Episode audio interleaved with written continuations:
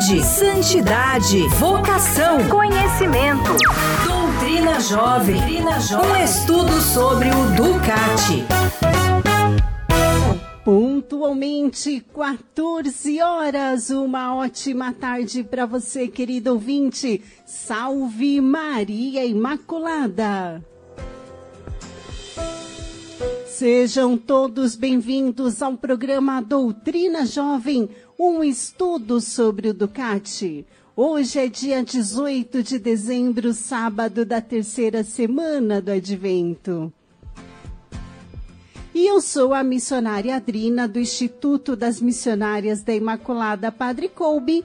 Tenho a alegria de estar com você falando com você diretamente dos estúdios da Rádio Imaculada 107.1 FM de Atibaia, a bela cidade das flores do morango.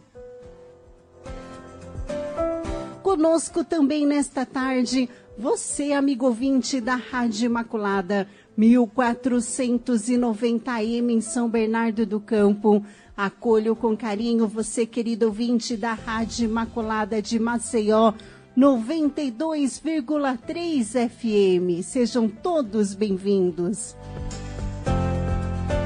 É claro, não pode faltar os nossos amigos internautas que nos acompanham no Brasil e no mundo através da nossa rádio online ou pelo aplicativo no seu celular ou pelo site miliciadaimaculada.org.br ou pela nossa página do YouTube, Rádio Imaculada Atibaia.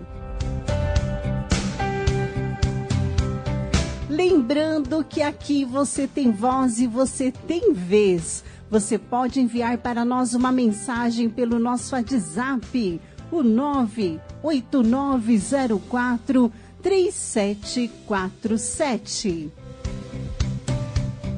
com muita alegria dou boas-vindas para o Alif. Estava com saudade, Alif. Boa tarde, bom trabalho. O Alif está lá nos estúdios da nossa 1490M em São Bernardo do Campo.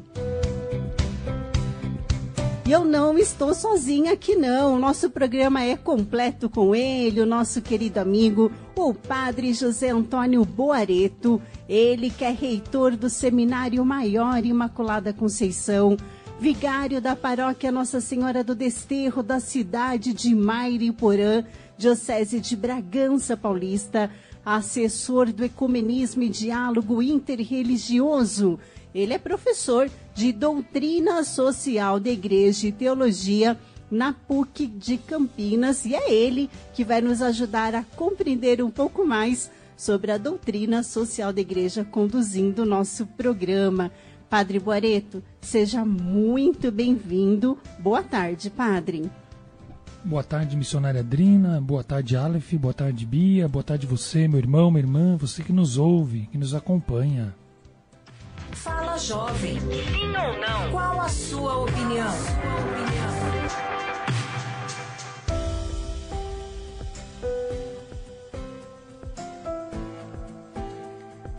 Fala jovem, sim ou não? Qual a sua opinião? E no nosso quiz de hoje a pergunta é a seguinte, preste atenção. O ser humano é tratado como consumo? Você entendeu a pergunta? O ser humano é tratado como consumo? Daqui a pouquinho tenho certeza que vai ficar muito mais clara essa pergunta para você, porque este será o nosso assunto de hoje e queremos saber a sua opinião. Compartilhe conosco. O nosso WhatsApp é o 98904 3747. Padre Boareto. E hoje nós vamos encerrar o capítulo 6 do Ducati. Nós estávamos estudando os, os, trechos do documento da igreja e vamos dar continuidade hoje, não é verdade, Padre? Bom, nós estamos terminando o sexto capítulo. Imagina isso. Ou seja, nós vamos terminar aqui toda a nossa reflexão que fizemos sobre o trabalho e nós estamos lendo né, trechos de documentos da igreja que trazem para nós a temática do trabalho. E acredito que ficou muito claro para cada um de nós que durante né, as nossas radioaulas sobre o trabalho, o que nós quisemos demonstrar é que o trabalho vem antes do capital. Isso desde Leão 13. Ou seja, e é isso que nós vamos ler agora aqui. O trabalho é fundamental para o ser humano. O ser humano é o sujeito do trabalho. O trabalho é para o ser humano. Qual é a relação do trabalho com a profissão? O salário como peça elementar da justiça. O elogio aos sindicatos e o desemprego como exclusão da sociedade. Então, nós vamos começar pela Labor Exercens, que está né, lá no número 4, é de 1981, de São João Paulo II, que diz o seguinte: A Igreja está convencida de que o trabalho constitui uma dimensão fundamental da existência do ser humano sobre a Terra. E ela radica-se nesta convicção também ao considerar todo o patrimônio das múltiplas ciências centralizadas no ser humano: a antropologia, a paleontologia, a história, a sociologia, a psicologia. Todas elas parecem testemunhar de modo irrefutável esta realidade. A Igreja, porém, vai aurir esta sua convicção, sobretudo na fonte da palavra de Deus, revelada, e por conseguinte, aquilo que por ela é uma convicção da inteligência, adquire ao mesmo tempo o caráter de uma convicção de fé. A razão, esta em que a Igreja, vale a pena acentuá-lo desde já, acredita no ser humano. Ela pensa no ser humano e encara-o não apenas à luz da experiência histórica, não apenas com os subsídios dos múltiplos métodos de, do conhecimento científico, mas sim, e em primeiro lugar, à luz da palavra revelada de Deus vivo. Olha que bonito.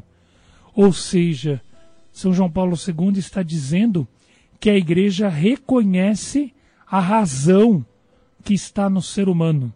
Razão essa que ele usa para encarar a sua experiência histórica. Razão essa que ele apreende através dos múltiplos conhecimentos que adquire, mas razão essa que vem, sobretudo, pela convicção que é dada pela própria fé.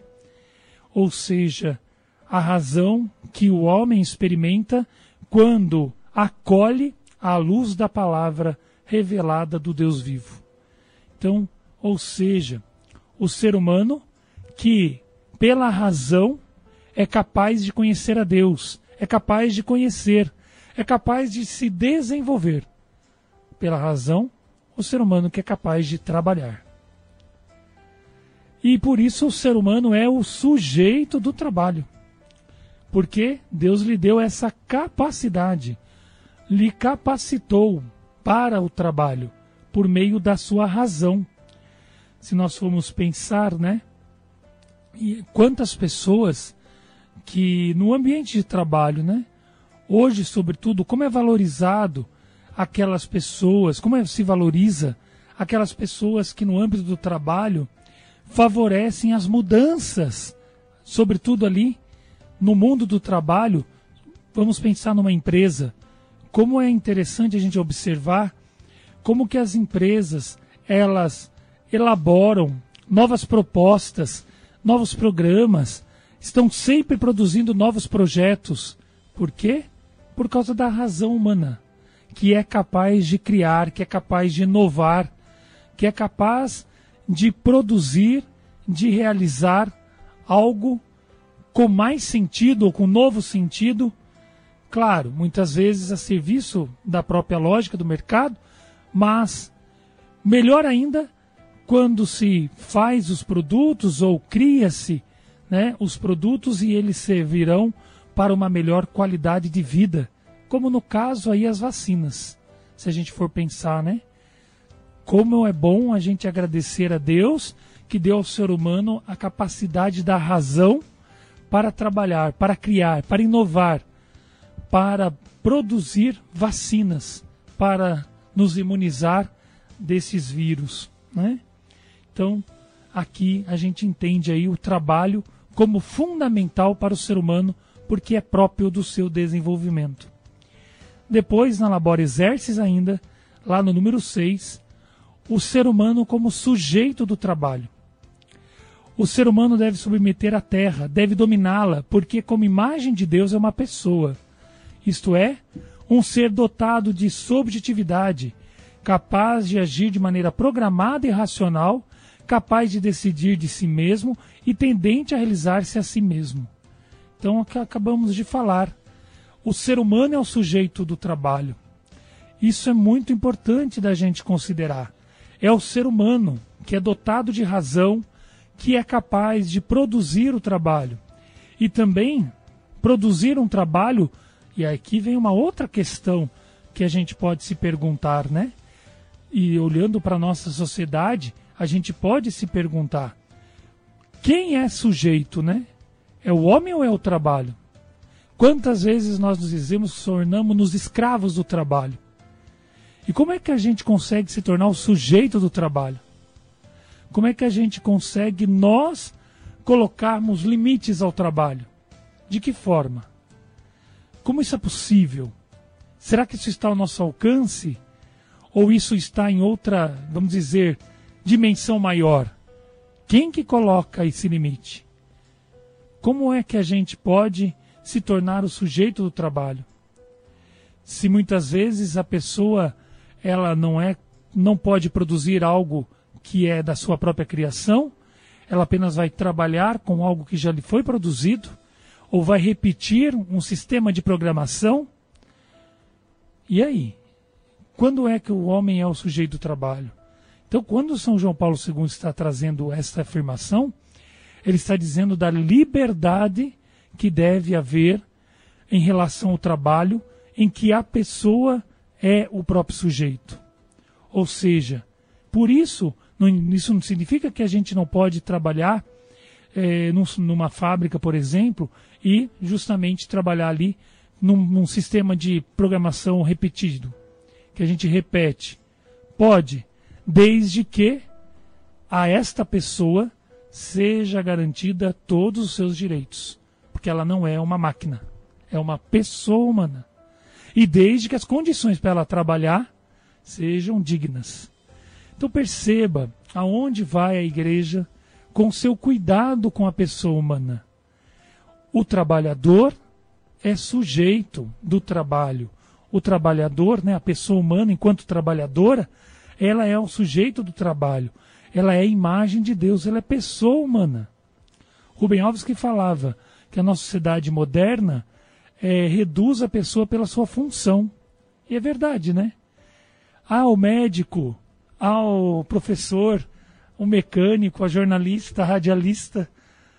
É, ou seja, a sociedade ela reduziu a gente ao caráter funcional. Cadê o sujeito? Ah, a Adrina que é jornalista. Ah, né? O seu Marcelo que é o, o médico. O seu Luiz que é o bancário. Entendem? Nós reduzimos a função. Né? A identidade da pessoa se perdeu. Ela está relacionada à sua função. O Ben Alves fala isso. Esse é um desafio muito grande né, como a gente recupera a pessoa que é sujeito do trabalho. Dessa forma, valorizando-a a partir dos seus direitos fundamentais. E aí, ainda na Labor Exercens, vem essa pergunta aqui, né? Que é uma afirmação: o trabalho é para o ser humano. O ser humano é para o trabalho. Poderíamos dizer que é uma pergunta, né? O trabalho é para o ser humano. Lá na número, na Labor Exerce, número 6, São João Paulo II vai dizer assim: Embora seja verdade que o homem está destinado e é chamado ao trabalho, contudo, antes de mais nada, o trabalho é para o homem e não o homem para o trabalho.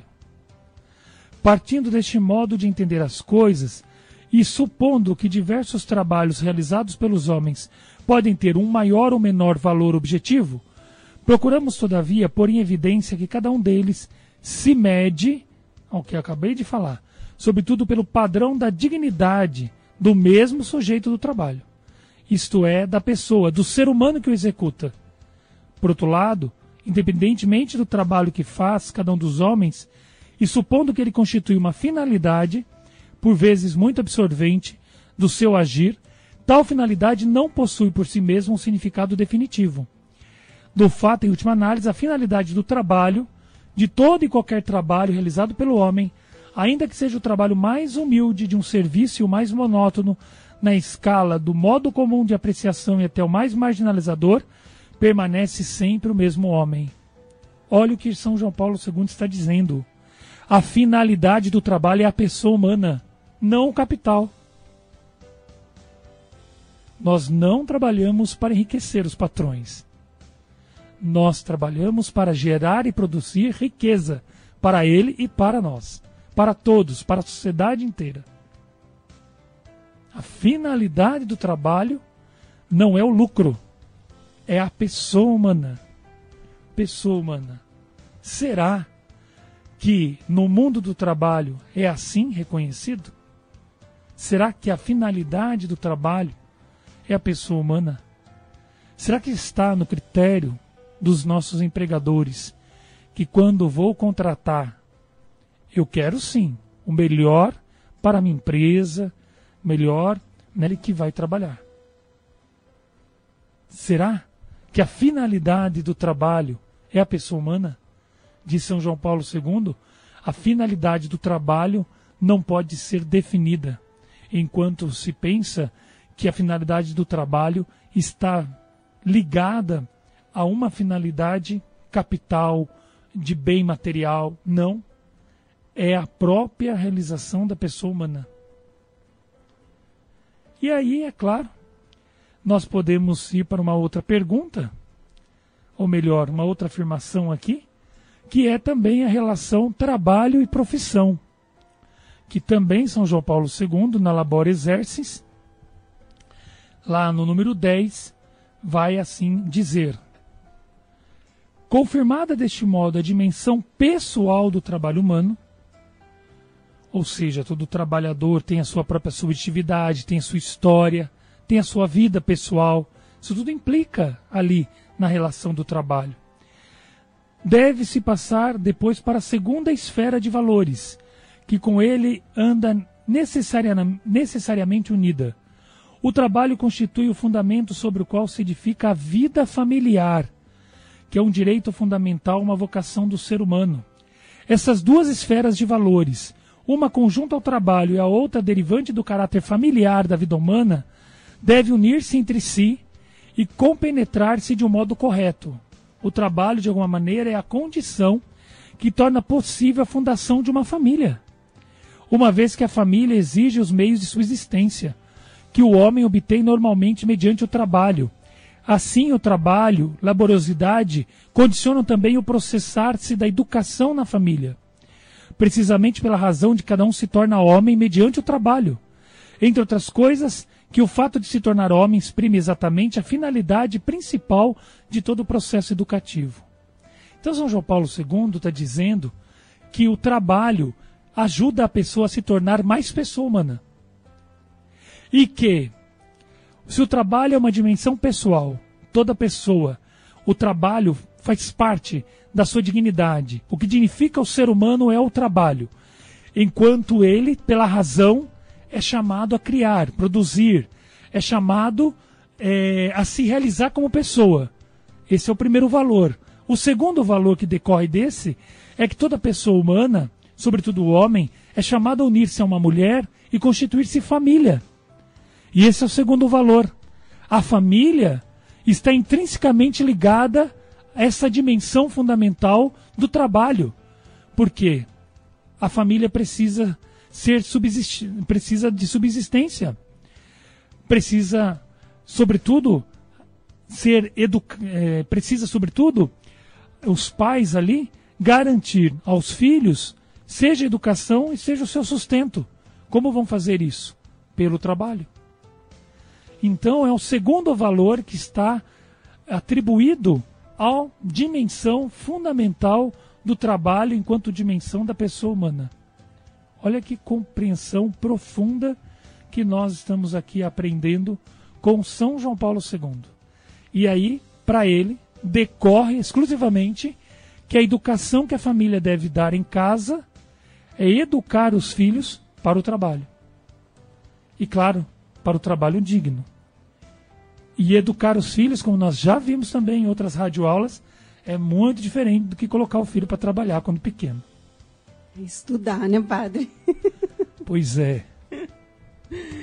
14 horas e 20 minutos. Este é o nosso programa Doutrina Jovem, um estudo sobre o Ducati. Nem sei se eu falei certo.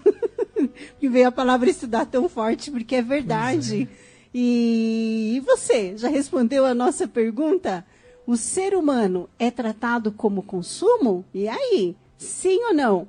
Qual a sua opinião? Sua opinião é muito importante para nós. Responda. Envie para nós um WhatsApp no 98904 3747.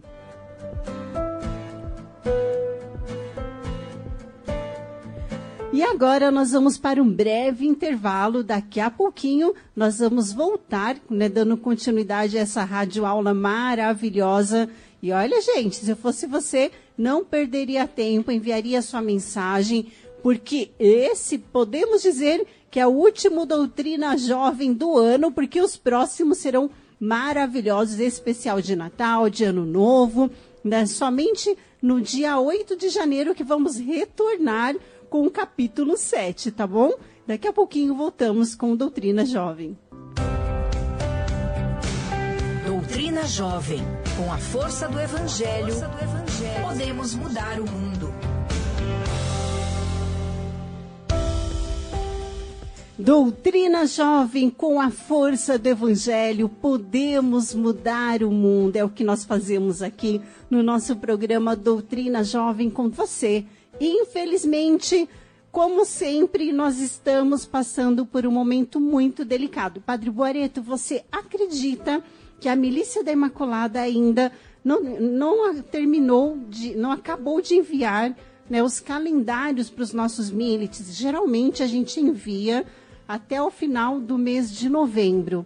Devido ao atraso da gráfica, nós não enviamos. Então, ou seja, muitos milites não estão conseguindo colaborar no mês de dezembro. Então, isso prejudica demais a milícia da Imaculada.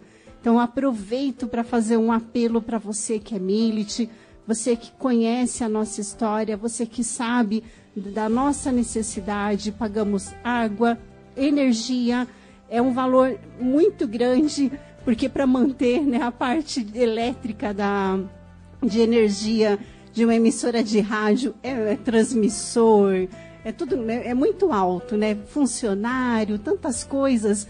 Então nós necessitamos de ajuda. E você pode ligar na nossa central no 0 operadora 11 4397 6500, conversar com a nossa plantonista que está lá, perguntar para ela, né, como você achar melhor para fazer a sua doação eu sugiro para você o Pix, né, que já é super conhecido. Colabore conosco fazendo uma doação com o Pix, que é o 59, a chave, né, o CNPJ da milícia, tá bom? 59 975 946 001 16. Vou repetir. 59 975 946 000.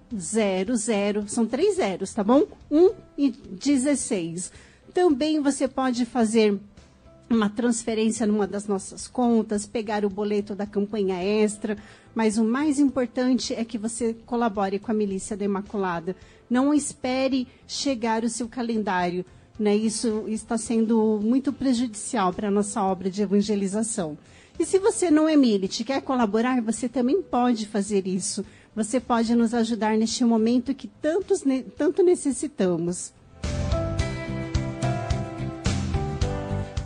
E eu tô curiosa. Até agora, padre, ninguém respondeu o nosso quiz. Oh, meu Deus do céu. Para você, O ser humano é tratado como consumo? E aí? Sim ou não? Qual a sua opinião? Pode falar aquilo que você pensa. É isso, para isso que nós queremos a sua opinião. Vai nos enriquecer ainda mais sabendo né, aquilo que está no seu coração. Envie para nós um WhatsApp no 989043747.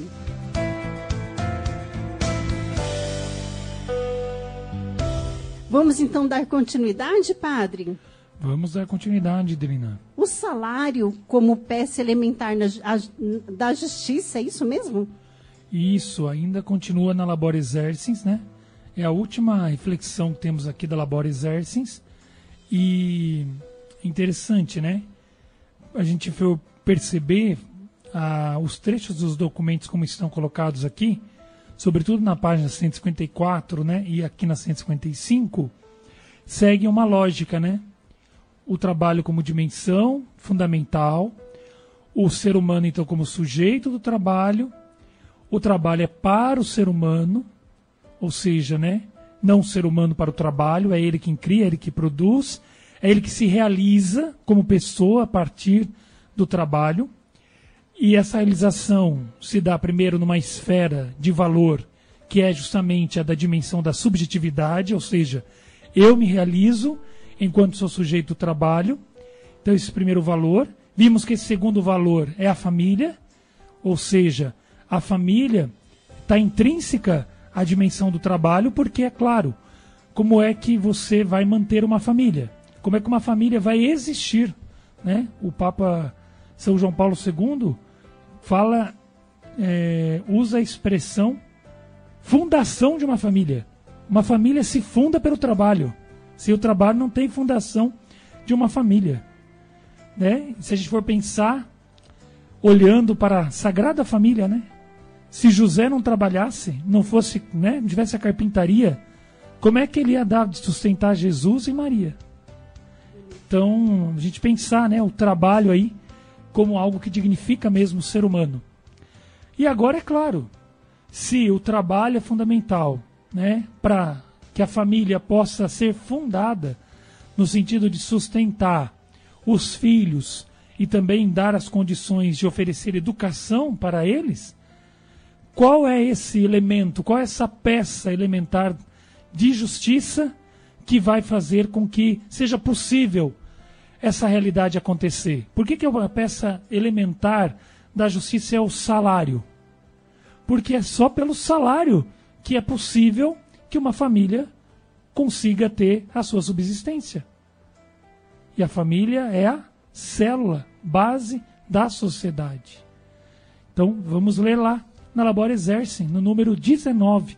São João Paulo II diz assim: Em todo e qualquer sistema, Independentemente das relações fundamentais existentes entre o capital e o trabalho, o salário, isto é, a remuneração do trabalho, permanece um meio concreto pelo qual a grande maioria dos seres humanos pode ter acesso àqueles bens que estão destinados ao uso comum.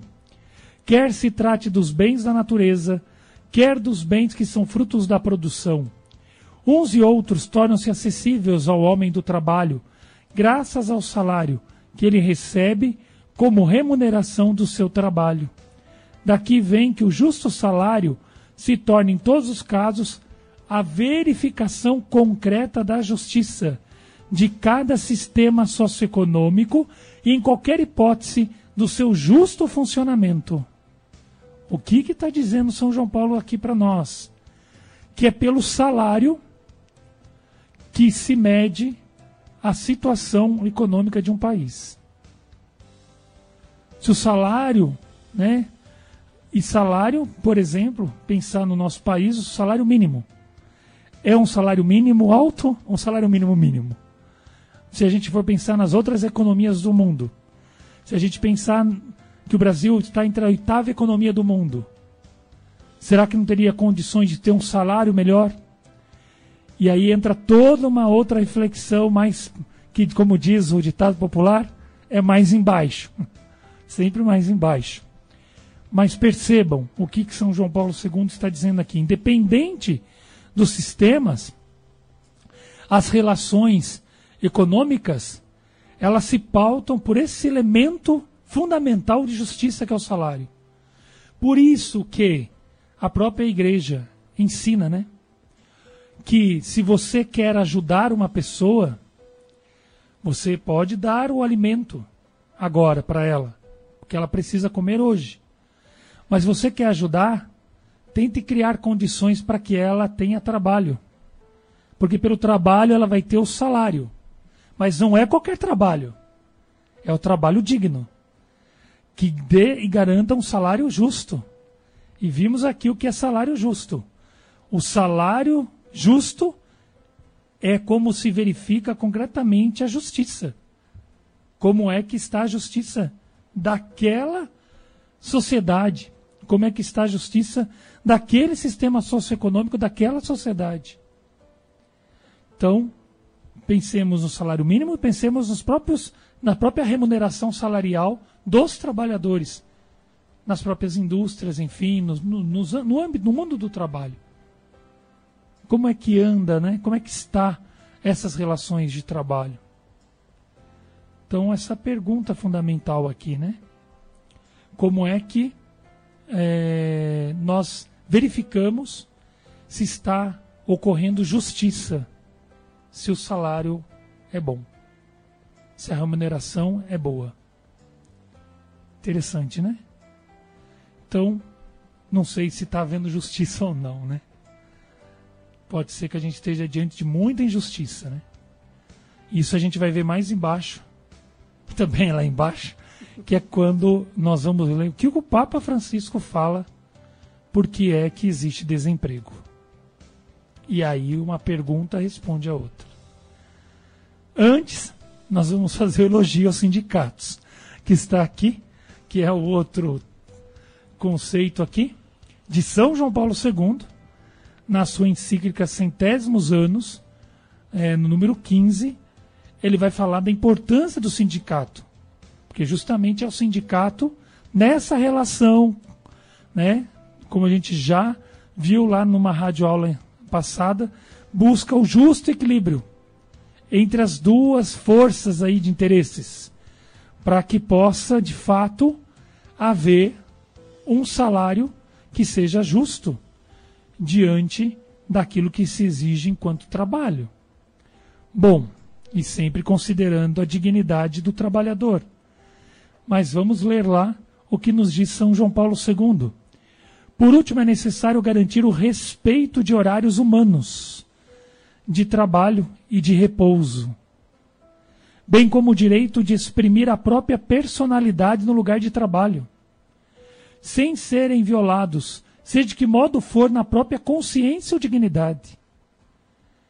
Faça apelo de novo aqui ao papel dos sindicatos, não só como instrumentos de contratação mas também como lugares de expressão da personalidade dos trabalhadores. Aqueles servem para o desenvolvimento de uma autêntica cultura do trabalho e ajudam os trabalhadores a participarem de modo plenamente humano na vida da empresa. São João Paulo II falando da importância dos sindicatos enquanto devem criar uma cultura do trabalho. São, são promotores de uma cultura do trabalho. Do trabalho em que sentido? desse trabalho entendido como dimensão humana fundamental da pessoa. Ou seja, o sindicato deve fazer com que nos espaços de trabalho as pessoas possam ser ali, é, possam ali trabalhar, exprimir a própria personalidade no seu lugar de trabalho sem serem violados, de que modo seja, seja na, na sua consciência ou na sua dignidade. Então, ter direito a se expressarem também garantir o respeito de horários humanos de trabalho e de repouso. Então, o Papa está falando, o sindicato não só como lugar de contratação, mas como lugar aonde se garante essa dignidade humana, onde se desenvolve essa cultura do trabalho, compreendido como participação de modo pleno né, na vida da empresa. Participar de modo pleno na vida da empresa, não somente sendo uma peça não somente sendo um objeto, não somente sendo né, tratado como objeto, né, que muitas vezes, infelizmente, É isso que acaba ocorrendo. Você serve para isso. Você é útil se você produz. Você não produz, você está descartado. E aí vem a pergunta do Papa Francisco para nós, de alguma forma, sobre o desemprego como exclusão da sociedade, que vai ao encontro já dessa resposta que estou trazendo aqui, sobre o descarte. Quem não produz, quem não é útil numa sociedade que é movida pela ideia de utilidade, por essa visão de que você precisa ser sempre útil, se você não produz, você está descartado, você está fora. E aí, o Papa Francisco vai falar para nós que o desemprego é produzido dessa forma. Se eu estou já descartado, e se eu já sou considerado alguém que não produz, alguém que não é útil, então é claro que estou na fila do desemprego. Mas vamos ler aqui o que diz o Papa Francisco na Evangelii Gaudium, número 53. Atualmente, tudo entra no jogo da competitividade e da lei do mais forte, onde o poderoso engole o mais fraco. Em consequência dessa situação, grandes massas da população vêm-se excluídas e marginalizadas, sem trabalho, sem perspectivas, beco, no beco sem saída. O ser humano é considerado em si mesmo como um bem de consumo que se pode usar e depois jogar fora. Assim teve início a cultura do descartável, que aliás chega a ser promovida. Já não se trata simplesmente do fenômeno da exploração e da opressão, mas de uma realidade nova. Com a exclusão, fere-se na própria raiz a pertença à sociedade onde se vive. Pois quem vive nas favelas, na periferia ou sem poder, já não está nela, mas fora dela. Os excluídos são explor... não são só explorados, mas são resíduos, sobras. A gente já falou isso numa rádio aula também. Forte o que o Papa Francisco está dizendo aqui. Hoje, não há somente uma exploração do trabalho. Existem aqueles que não são considerados parte da sociedade. Uma coisa é estar na sociedade sem ter o trabalho. Outra coisa é eu não ser considerado pessoa humana. É eu ser descartado como lixo, colocado à margem como resto, como sobra, fora da sociedade. E é isso que o Papa está chamando que o desemprego produz a exclusão da sociedade. Então percebam, né? É uma cadeia assim, né? No sentido, se a gente for fazer aí uma pensando em linhas, né? Trabalho, desemprego, situação que é, é até suportável se todos estão numa mesma sociedade e temos aqui, não é que é suportável, não é nada suportável, mas desemprego e trabalho numa situação que é fruto, infelizmente, da exploração. Aí diz o Papa, mais desemprego, sem trabalho e descartáveis. Já não é nem questão de não ter trabalho. É questão de estar descartável da sociedade. Não fazer parte dela. Pessoas que jamais terão oportunidade de ter trabalho. Porque já foram excluídas. Quem vai falar por elas? Quem vai dar a mão para elas? Quem vai ao seu encontro? Por ocasião do Dia Mundial dos Pobres, o Papa Francisco disse: Precisamos ir ao encontro dos pobres aonde eles estão. E não só oferecer esmola, mas oferecer o que temos, o que somos, pois a partilha gera fraternidade. E isso já vai abrindo caminho para a nossa discussão do próximo ano, que é sobre a economia. Então, é isso. Muito bem, padre. 14 horas e 42 minutos. Eu nem vou falar nada, vamos rapidamente para o intervalo, porque chegaram respostas aqui, viu, padre? Estou curiosa. E vou fazer a pergunta porque dá tempo. O ser humano é tratado como consumo? Sim ou não? Qual a sua opinião? Daqui a pouquinho estamos de volta. Doutrina Jovem, do Evangelho para o coração da juventude.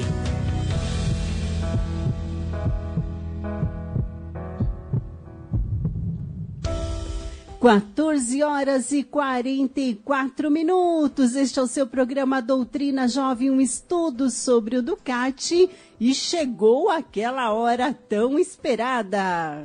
Fala, jovem. Sim ou não? Qual a sua opinião?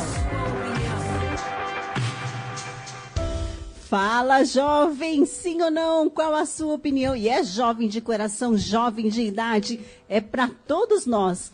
Padre Boareto, eu falei e chegou. Vamos ouvir aqui algumas opiniões que chegaram para nós. É da Ana da, de Praia Grande, São Paulo. Boa tarde, missionária. Aqui é a Ana de Praia Grande. Sim, o ser humano ele é um produto de consumo. Sou uma pessoa adulta hoje, mas desde aos 16 anos que eu trabalho foi assim que fui tratada.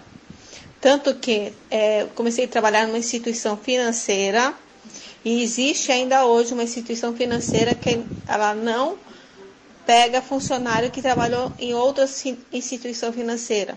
Ou seja, a pessoa ela não tem que ter vícios de outros serviços, senão ela não entra. É, eu, eu trabalhei como repórter, fiz os testes o diretor da redação, um jornal ligado a uma emissora muito grande aqui no Brasil, daqui em São Paulo. Ele me chamou e chamou um rapaz. Ele falou assim que eu fui melhor que o rapaz, mas ele tinha que contratar o rapaz. Imediatamente eu observei a, a, aquela, aquela situação e eu falei, realmente, o senhor não vai me contratar porque eu sou mulher. Também tem isso. Eu não só fui tratada como consumo, mas também fui discriminada por ser mulher. E eu já tinha filho, foi na 1990.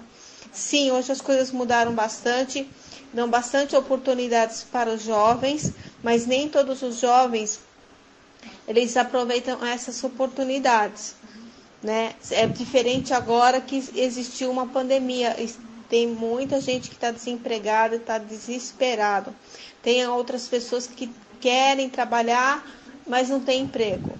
Então, é, existe um caminho a ser seguido, mas esse, esse final desse caminho, quem te contrata não olha nem você como ser humano, ele olha você como um cifrão. É, hoje em dia eu percebo que não mudou muito essas coisas, não. E sempre vai ser assim. Você tem que produzir produzir e fazer bem feito. Eu, graças a Deus, eu sempre fui é, uma pessoa que despontei aonde eu trabalhei, pois meu pai me ensinou que a cada um centavo você tem que valer dois. Um abraço, salve Maria Imaculada. Salve Maria Imaculada. Que resposta maravilhosa. Padre Boareto, a nossa amiga Isabel de São Caetano do Sul, São Paulo. Boa tarde, Adrina. Sua bênção, Padre. A paz de Jesus e o amor de Maria esteja com vocês. No meu entender, é só com um salário digno que as pessoas terão a oportunidade de não ser um consumo na sociedade. Momento sim, somos consumo. Deus abençoe vocês. A Vera Lúcia, padre, ela é de Maceió. Boa tarde. Sim, vivemos numa sociedade onde a maioria das pessoas sentem necessidade de consumir e somos levados a fazer principalmente, principalmente pelas propagandas e facilidades. É a Vera Saturtino de Maceió. Salve Maria Imaculada. Está chegando mais uma resposta aqui. Ele apagou. O nosso irmão apagou. Tudo bem, vamos ver a Elsa. A Elsa, a Elsa ela está pedindo oração. Bom, padre, as respostas são essas. Chegou mais uma resposta, vamos ver. Boa tarde, salve Maria Imaculada. É, não diria que o ser humano é tratado como consumo, e sim como objeto, mas que o ser humano não é tratado como nada, pois se, ado se adoe adoece logo coloca outro no lugar. É o, e digo sempre que as pessoas estão armando as coisas e usando as pessoas. É o Gelui de Divinópolis, padre. Mais uma resposta rapidinho. Boa tarde, missionária Adrina. Boa, boa tarde, sua bênção, Padre Guareto. É, o Mário Lúcio, de Governador Valadares. Ele acredita sim em relação ao trabalho. Nós somos muito individualistas e acabamos ficando, às vezes, preso ao próprio trabalho. Obrigado, paz e bem. Essas foram as nossas respostas, Padre. Olha, são respostas aí que daria mais um programa para a gente ficar Exatamente. Né? É, eu diria que foi muito importante ouvir todas essas respostas. Não saberia assim agora assim poder responder a todas elas, mas tentando uma síntese, né? Tentando fazer um resumo de tudo, é, tem um filósofo, um sociólogo filósofo francês, Gilles Lipovetsky. Ele escreveu um livro chamado Ensaio sobre a Sociedade de Hiperconsumo. E ele analisa que todos nós já somos nessa sociedade educados para consumir. Todos nós. E que a gente não consegue escapar disso. E, de fato, na fala de várias pessoas aí, apareceu isso a questão da própria propaganda, enfim, ele fala disso. Que somos bombardeados né, por, pelo, pelas propagandas, que elas é, de fato nos fazem é, viver para uma sociedade de consumo. E o que ele propõe, o Lipovetsky? Se, e ele se pergunta também: é possível ser um consumidor consciente? Para ele, sim. O que seria o consumidor consciente? É o consumidor que consome a partir de valores. A partir de valores. Então, se eu sei que uma determinada empresa, e a gente viu isso lá atrás, naquele programa que a gente tinha aqui em Atibaia, do Yucat, quando a gente estava falando sobre pecado social. Eu nunca esqueci mais. Porque dava aquele exemplo se você, falando né, para os jovens, para os adolescentes, para você não comprar, por exemplo, um chocolate se você sabe que aquela empresa tem trabalho escravo. Uhum, lembro. Lembra? Lembro. Então, um pouco essa ideia do Lipovetsky coloca, né? O educador consciente, aquele que consome a partir de valores, a partir de princípios éticos. E o que a primeira pessoa falou me fez lembrar muito a doutrina social, quando de fato ela fala, né, somos tratados como cifrão. E ela diz que vai ser sempre assim. Pode ser que seja, mas pode ser que não seja. Se cada um de nós, e sobretudo aqueles que compreenderem o que nós estamos tentando passar aqui com a doutrina social, começar a repensar suas atitudes. Sobretudo aqueles que trabalham sobretudo aqueles que estão diretamente no mundo do trabalho. Sejam pessoas vinculadas a sindicatos, sejam pessoas que são empregadores, seja você que é trabalhador. Nós podemos, como a Adrina sempre fala, e eu também gosto muito da vinheta, pela força do amor, podemos transformar o mundo. Cada vez vai ficando para nós uma tônica, e espero que tenha conseguido passar isso, durante todas essas radioaulas aqui sobre o trabalho, que desde Leão XIII nunca se acreditou e a igreja nunca apoiou, que nós devemos partir para o embate numa luta de classes. Nunca. Mas uma concórdia. E isso só é possível se nós irmos na perspectiva do Papa Francisco. Ir numa cultura do encontro, na cultura do diálogo, e acreditar que só amorosidade destrói a crueldade.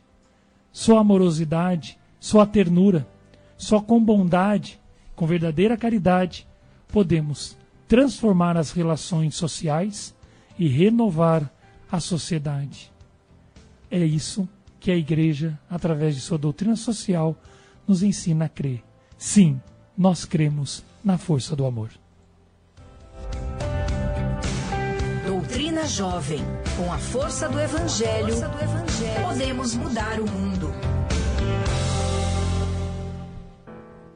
Infelizmente, tudo que é bom dura pouco, né? Estamos já encerrando o nosso programa. Padre Boreto, é, quero rezar pelo nosso ouvinte, José Dierson. Ele está em Boa Vista, Roraima, está pedindo a sua bênção, rezando por toda a sua família. Também em oração conosco, a nossa ouvinte Adriana, de Heliópolis, São Paulo. Ela está rezando de forma muito especial pela sua filha Gislaine, que está internada. E hoje é o aniversário do nosso querido jovem da milícia, Diego Lima.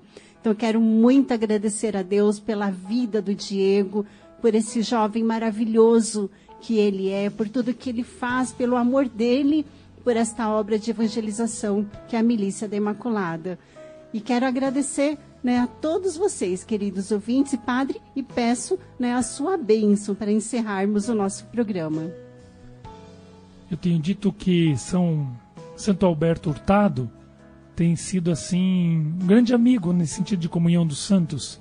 Convido vocês a conhecer Santo Alberto Hurtado. Põe lá no Google lá, ah, eu fiz propaganda do Google. Não podia. Põe lá para pesquisar na internet e procurem saber como ele lidou com o mundo do trabalho chileno. Ele colaborou para a fundação do Sindicato dos Trabalhadores Católicos, lá de Santiago, no Chile. Depois procurem se informar, saber sobre o trabalho que ele fez junto ao mundo do trabalho. Por intercessão de Santo Alberto Hurtado, São Maximiliano Maria Kolbe, abençoe-vos o Deus Todo-Poderoso, Pai, Filho, Espírito Santo. Amém. E salve Maria Imaculada. Salve Maria Imaculada. Lembrando você, querido ouvinte, que na segunda-feira você pode acompanhar o nosso programa novamente, é só acessar o site miliciadeimaculada.org.br. E no sábado que vem, Natal, teremos um programa especial de Natal somente para você.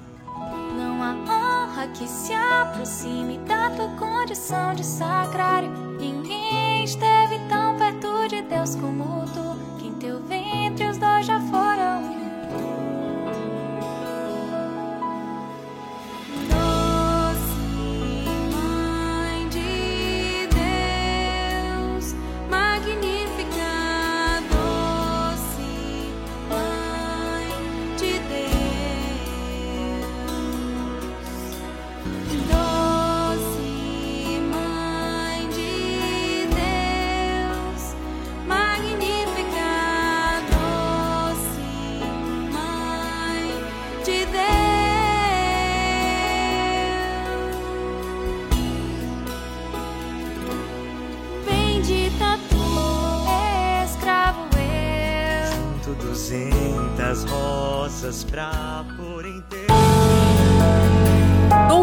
Jovem, do Evangelho para o coração da juventude.